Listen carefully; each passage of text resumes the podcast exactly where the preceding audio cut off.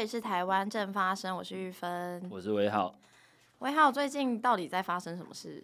最近政府正试图进行一个试图打房的动作。试图打房的动作，那做了什么动作？也就是我们的平均地权条例已经通过了，但是还没有正式的上路，所以说是一个试图打房的动作，因为你不知道政府挥的挥出去会不会挥到球。对，就是这个平均地权条例之前在立法院三读通过，现在已经要被按暂停。好，谢谢大家，现在还继续听吼。但总之，这个这个这个法条的修正，就是立法院试图要去打击投资客，对不对？对，这个很正确。打击投资客，这是政府的说法，打击炒短线的投资客和炒房的行为。打为什么要打击炒房行为？因为希望让一般人都住得到房子。所以意思是说，今天要去修这个法，如果修了这个法就可以让一般人都住得到房子的话，就代表说现在大家住不到房子，是因为有太多投机客在炒房，是这样吗？对，就是为了减低空屋率，然后不要让大家有钱不想把钱拿去买房子。讲什么？意思就是说，现在大家常常在网络上一定不陌生一句话，就是说，台湾的房子就是盖了之后根本没有人住得起，就盖一堆空屋在那边。那在这几年来，大家也不断讲说居住正义，不断讲说啊，房子它真正重要的意义是在于。它它它应该是要用于自住，而不是用于作为一些投资理财的工具，或者是拿来就是炒钱，就是赚钱。没错，就是所以所以主旨就是说，政府为了避免房子变成投资的赚钱的工具，所以通过了这个平均地权条例。对，简言之，它就是呃有一些 有一些有一些动作试图要打炒房。那跟跟之前跟过去的一些做法，就是做出了一点区隔，这样子。那刚刚在讲说打炒房，那炒房这件事情，在实际的行为上面，我自己常常听到一种状况啦，大家常听到预售屋嘛，嗯、就是你房子其实还没有盖出来，对，还没盖好，但是你先去买一个就是预售屋，那你就会拿到红单，它就是一个选择权的概念，就是你可以在一个特定的价格，用特定的价格。去等它盖出来之后，用这个特定的价格去买那个房子，就是有点像是你先进，听起来是在投资啊，就其实就投资，其实就是投资。然后我之前听过一个状况是怎么样？我之前听过一个状况是，其实有很多那些就是在地方上啊，可能今天有一个地区，那其实有一些建商，他为了要去跟呃，这个可能原本是四五层楼的老旧公寓，然后要去谈，比如说危老整建或都更，嗯，然后有些建商要入场的时候，他一定要去找一些地方上面本来就跟这些住在老旧公寓里面的老人家们熟的人嘛，那通常就是里长。哦，所以建商会去找里长。然后呢？找里长之后啊，最后真的整合成功，然后啊，这个原本的老旧公寓拆掉，要盖新成屋了之后呢，就是这个里长当然就会跟他的亲朋好友说，哎，这里之后要盖新大楼，可以先来买就对了，快先去买。嗯，据说这个一转手就是几百万，你有听过这种状况吗？有，听起来蛮划算的。我有一些的大大部分的地方都跟案有这么顺利吗？危老的真的 有这么顺利吗？不知道，但有听过一些状况是这样子。所以就会变成说，你基本上就是少数知道这些资讯的人，嗯哼，你就可以去进行这样子一个投资炒作的行为。OK，所以平均地权条例其中一个目的也是说，让整个呃买屋买房屋的这个市场的资讯可以变得比较透明，比较不会因为这样子的资讯落差，让房屋又变成一个。投资理财的工具，没错，所以他建了一个检检举机制，就里面有一个检举机制。哦，真的、哦？对，所以我可以可以去跟政府检举说有人在炒房。没错，但具体到底怎么做呢？现在内政部具体要怎么检举，然后执法还在公告，可以拿到多少钱？就请大家自己去 Google。但刚刚讲到那个预售屋换约转售这件事情啊，是你刚才讲了，我刚才讲了，你刚才讲了六个。呃个别我都听得懂，但是组合在一起我听不懂的词，叫做换约转售。换约转售，这是四个。OK，我文组不好意思。换约转售基本上就是你刚刚讲到，你拿到一个红单之后，你因为大家其实应该之前，因为我印象中之前有一阵子新闻其实蛮常报道，就是红单本身是可以被买卖的。那红单本身被买卖这件事情，它就是一个刚刚讲的，你因为知道一些内线消息，你因为有一些人际连带，哦，你知道它要涨了，你知道它即将要要在某个就是可能蛮好卖的地段。然后会有新城屋，然后你就先去取得这个，你就先买到红单，嗯，你付了一些对你来说比较少的钱，但你之后可以去转售这个红单。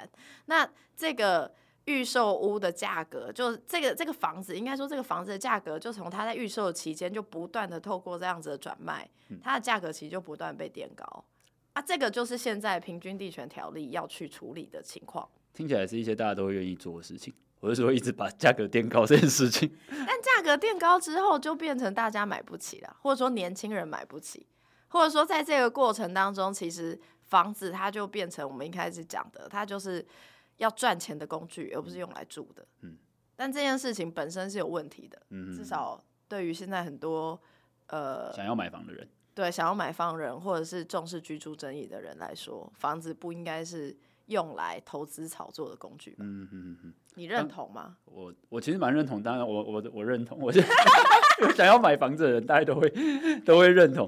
哎，刚才提到年轻人可能会因为就是这种呃过去有寄存的一些炒作的行为买不到房子。那玉芬身边的朋友有在买房子或是看房子吗？你呀、啊，立刻破题，立刻破题，马上讲出来这件事情吗？完全没有铺陈，没有铺陈的。我以为说我们要演一下，我今天是一个想要看房、准备要买房子的人。哦，那如果你是一个准备要买房子的人，怎么样？你前阵子还是这种状态？对，我前阵子还是一个看房、准备要买房子的人。啊，你要不要分享一下你的心情？我那时候呃，因为在政治圈工作，你就是会觉得说，哎、欸，这个东西上路了可能会有一个预期的效果，那房价可能会。往下走，但是前几个月的这个我在看房子的时候，这个这个情况并没有发生，因为。他在上路之前，大家因为不溯及既往，对，没错，所以大家把握时间，所以大家还是在卖那个预售，就是刚才玉芬提到的那个换约转售，没错，大家还是在做这件事情。到今年七月一号之前，你在一直提醒大家，到今年七月一号都来得及，所以、欸、我没有在提醒大家，我在我在跟大家宣传一个 这个即将上路的政策，这是福利放送吧？就是假设说现在听众朋友有听到这集就赚到了，马上把马上把我们节目切掉，直接先去卖房子再说。好，我前阵子呢，因为在看房子的时候，就是其实其实就是一方面是预期心理啊，你会期待说，哎、欸，平均地权条例通过了之后，你的你可能会买到一个价格比较漂亮的，或者是比较符合你能力范围的物件，嗯，对，或者但是因为其实讲实在，就是双北的选择本本本身就没有很本身就没有很多，嗯，所以你看那些案子，基本上，呃，就我自己的 case 来讲的话，它价格是没有往下走，OK，对。就是并没有因为这个法条通过，暂时还没有看到，至少我没有享受到房价。对，那你为何不再等等呢？等到今年，因为 年终之后，因为我我因为因为我觉得买房子这件事情跟自己的那个人生阶段有很重要的密切相关。嗯，比如说你今天呃结婚了。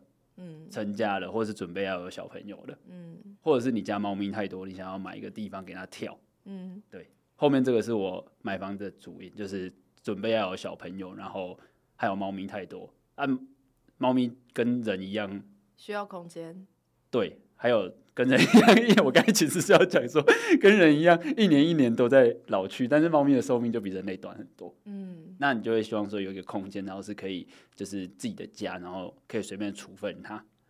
处分猫咪吗？处，我们没办法处分猫咪，我们只有被猫咪，我，我们只有被猫咪处分的份，对的份，对。那就是因为呃，在台北的话，其实很多人租房子，啊，租房子就是你房子又不能自己随自己想要的。就随便乱弄去打什么空中的猫道啦，或者是弄一个钉在天花板顶天立地的那种猫跳台，对。就没有办法随心所欲、所所欲的去改善自己的呃居住空间，然后变成是说人人类跟猫咪可以共处的空间这样子。嗯、所以在为了猫咪还有为了小朋友准备的情况之下，那对我就选择说，在平均地权条例还没有发挥效果的发挥效果的这个时间点就，就就先出手这样子。所以你是为了就是。要让猫咪就是有一个更好的生活环境，对啊，所以买房，对啊，猫咪很感人呢、欸。我觉得以前一直以为养猫咪会招财，嗯哼，但是猫咪会一直让人类破财。所以给大家一些提醒。对，但因为猫咪很可爱，所以就算了。你养几只？四只。你养四只？对，而且哦，那真的蛮多的。另外一个重点就是说，你假设家里面有多数的，就是复数以上的猫口，那有的猫咪。它会有，它会有自己的那个，对，他们会有自己的空空，自己自己的领域。所以假设说你住小套房的话，你可能就就没办法，因为他们可能就会就是 key m o fight 就在那边就在那边打打架干嘛的。对对对，他们就是需要一个实体空间的区隔。那这个时候，呃，不管是换一个比较大的租屋处，或者是去买一间房子，就变成是一个理智上必须要考虑的事情。那你那时候看了多久？我其实才看。不到半年吧。哦，那因为讲真的，算是速度快。对啊，可是你因为就是你真的选择也不多。选择不多是因为在你这个在预算范围有限的情况之下，你选择本来就本来就不多。对，但是我自己的呃，我自己的经验是说，在我那时候在看的时候，其实因为因为那个换约转售的条件还是存在嘛，嗯，所以我其实就有看到说，我自己看的那个。物件，嗯，他们都会讲物件，看屋子的人都在讲物件。对，我自己看那个物件，有一些什么，因为他可能他是预售嘛，那三四年前就开始卖，嗯，就刚边盖的时候他就边卖了。嗯，那三四年前他在卖的时候，呃，总价可能呃八九百万。那现在呢？你等到你开始看，你等到你看到那个一千二、一千三，所以就是三四年之间，对，就三四百万嘛。他那时候成交价可能九百，他现在卖一千二、一千三。对啊，还是先赚了，就是转手，其实就是个几百万。对对对，就我刚才讲的那些都市传说的状况一模一样。所以这也是政府目前试图要进行打炒房的这个动作的一个很大的重点。也就是说，现在通过，应该说，呃，在今年初，今年一月通过这个平均地权条例的修正。那今年七月一号上路之后，政府希望试图达到的效果是说，好，你这间房子，因为他三四前年前他预售，就是在卖红单的时候是像以以你刚刚讲那个物件的例子来说，好，它可能九百万，对，那照理说它的它的房价应该就是在九百万才对，它不应该过了三四年之后变成一千两百万，对。那这当中当然会有一些，薪水也没涨那么快啊。对啊，那这这当中当然会有一些可能物价指数，或者是当年度，或者是每一年房市不一样的市场机制。但意思说，它的它的幅度不应该这么快，就不应该涨成这样子。它的幅度超乎一般人想象的预期。假设我薪水有这个涨幅的话，我就很满意。那如果它幅度涨成这样子，它中间一定有问题。所以这个平均地权条例它修法，它想要打的那个炒房的关键就是在这里。就你这个中间的价差被一些少数的特定的人士赚走了。对。那这些人其实买这些房子不是用来住的。对。因为他买了，他也是空在那里，他就是摆在那里，因为他只是想要卖他手上那张红单。对。OK，好，所以这个就是要等到今年七月一号，大家就知道说之后的这价格如果有往下走的话，可能就是有一些有一些效果，但是是各各种因素综合的一个。一个结果这样子。不过你知道，在这个平均地权条例通过之后啊，你知道赖正义？你知道赖正义是谁吗？你就是说这这场上新闻的那个什么商总的商总的理事长，OK，相邻建设的老板，他就说，他就说，哎、欸，这个平均地权条例哈，他要提出释宪案，他怎么说的呢？给大家听听看。这个赖正义吼指出，买房子是老百姓的人民的权利，政府修法通过不得这个转售。这个他讲的转售不是说啊，我买了房子我不能卖，而是说他就在讲我们刚才讲的那个，就是预售屋你有红单的这个转售。嗯，司法人不可以买卖房子，这些都是违宪的。所以现在这个商总的主席赖正义他号称吼，他要提出释宪案来控告政府，说这个呃平均地权条例的修法是违宪，因为他约束了限制炒房或抢短线这样子的人，哦、也就赖正义觉得炒房或抢短线是 宪法 所赋予的自由权利。这个，因为他目前是说要提出这个释宪啦。目前好像不确定提出了没？那我们等看看，因为他四月底讲的，赖董事长五月初。哦，那其实时间蛮快的。赖董事长如果提了，我们再来 follow up 一下，就可以再录一集，就可以问问看大家觉得这个到底要要赖董事长来谈他的那个 到底人民有没有炒房的权利？这是不是一个自由市场应该用宪法保宪法保障人民炒房？炒房。然后让很多人住不到、住不起房子。好，这是不是台湾的宪？台湾没有宪法，完蛋了。我们第一集就要谈，所以国家认同化很重要。这是不是宪法应该保障人民的自由的权利？这个我是觉得，其实我我自己看到赖正义这样讲，我自己觉得，我自己心里不知道为什么很很想笑。老实说，我觉得很荒谬。就今天。今天这个乡邻建设的老板，他在过去年轻人买不起房子的时候，在过去在讲居住正义，在过去在讲说很多人因为买不起房子，没有办法有一个好的居住环境，没有办法安居乐业，以至于没有办法想象结婚生小孩的时候，嗯、赖正义都不会出来讲话，是他不会出来说，哎，这的确是个重要问题，我们要让我们的年轻人活得下去，他完全不鸟。然后今天。政府修了一个法条，规定说啊，你这个房子不应该这么容易的被投资炒作。他要马上出来大声疾呼说，这是人民自由的权利，我要来提示宪案。然后他是台湾商业这个总会的主席，听起来蛮合理的。挡人财路如杀人父母，这个事情就是会挡到一些人的想要赚钱的这个意图，对，所以才要打击。不当投资客的操作嘛，这样子。可是我我觉得这就是我们在谈居住正义为什么这么困难的原因，就是房子到底应不应该用来赚钱？是，就是这世界上很多事情是可以用来赚钱的，比如说你可以付出你的劳力赚钱，比如说你可以就是你你可以买卖期货，你可以买卖股票赚钱，因为你知道这些东西它不一定会影响到其他人他一个生存状态。是，也就是说，我们今天要怎么去设想一个人最基础的生活？有地方住，有东西吃，有地方住，有有东西吃，有干净的水可以喝。哎、欸，这很重要，你不要这样，这是联合国很注重的一个永续发展目标。没有，我我我笑，只是想到，就是其实对很多动物来说也是如此。对啊，不 只是人，人就是动物。OK。对啊，所以就今天，如果我们认为一个有地方住。好好的一个遮风避雨的地方，是，然后他要可负担得起的，嗯，什么叫可负担得起？就是只有今天如果一个人他很认真努力的工作，但大家都还没有办法得到一个一个可以好好遮风避雨的休息的地方，让他隔天起床之后还可以再继续去卖他的劳力的时候，这个世界一定哪里出了问题吧？就是他可能租得起房子，但他不一定买得起房子。但因为台湾的租屋的条件也非常烂，是大家应该常在脸书社团看到一些稀奇古怪的租屋的房子吧？比如说黑到爆炸，像是有火烧过，或者是已经破败到不行，但是租你不是？我觉得那种都没有。我觉得网络上那种你觉得很稀奇古怪的租屋条件有两种。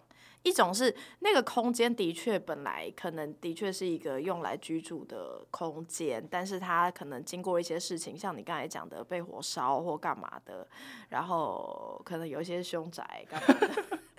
那它它它这是一种类型，另外一种类型就是最近近年来大家很喜欢 po 在网络上，你说隔的乱七八糟，隔的乱七八糟，或它其实就是一间厕所哦，只是是一间比较大的厕所，它摆得下一张可能单人床。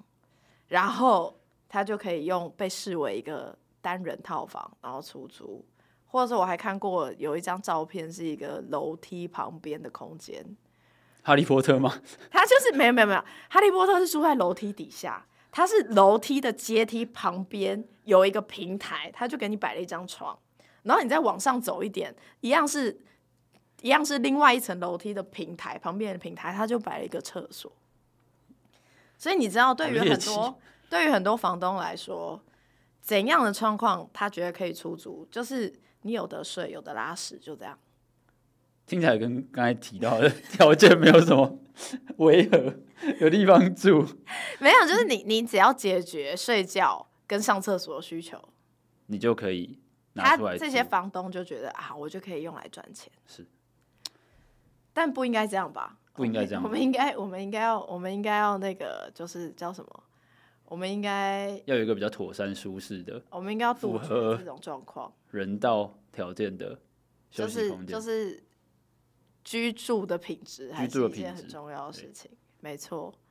所以总的 来说，我们今天讨论这么多关于平均地权条例，政府它去修改这个法律，它最主要目的是因为现在很多房子买房子的人不是用来自己住，而是用来赚钱。用来赚钱。那他用来赚钱的这个动作，它会影响到很多人没有办法去买房子用来自己住。所以这本身是一件不公平的事。对啊，我想要有个自己的地方住，但是因为被炒得乱七八糟，所以买不起，住不起。过了短短几年，就新增加三四百万的价格。对对，对，所以为了要让居住这件事情成为一个大家更基础的权利，每个人都享受得到居住正义的一个目标是。所以修订了这个平均地权条例。那这件事情呢，其实在今年的年初一月的时候，立法院就三读通过，但是正式上路是在今年，也就是二零二三年的七月一号。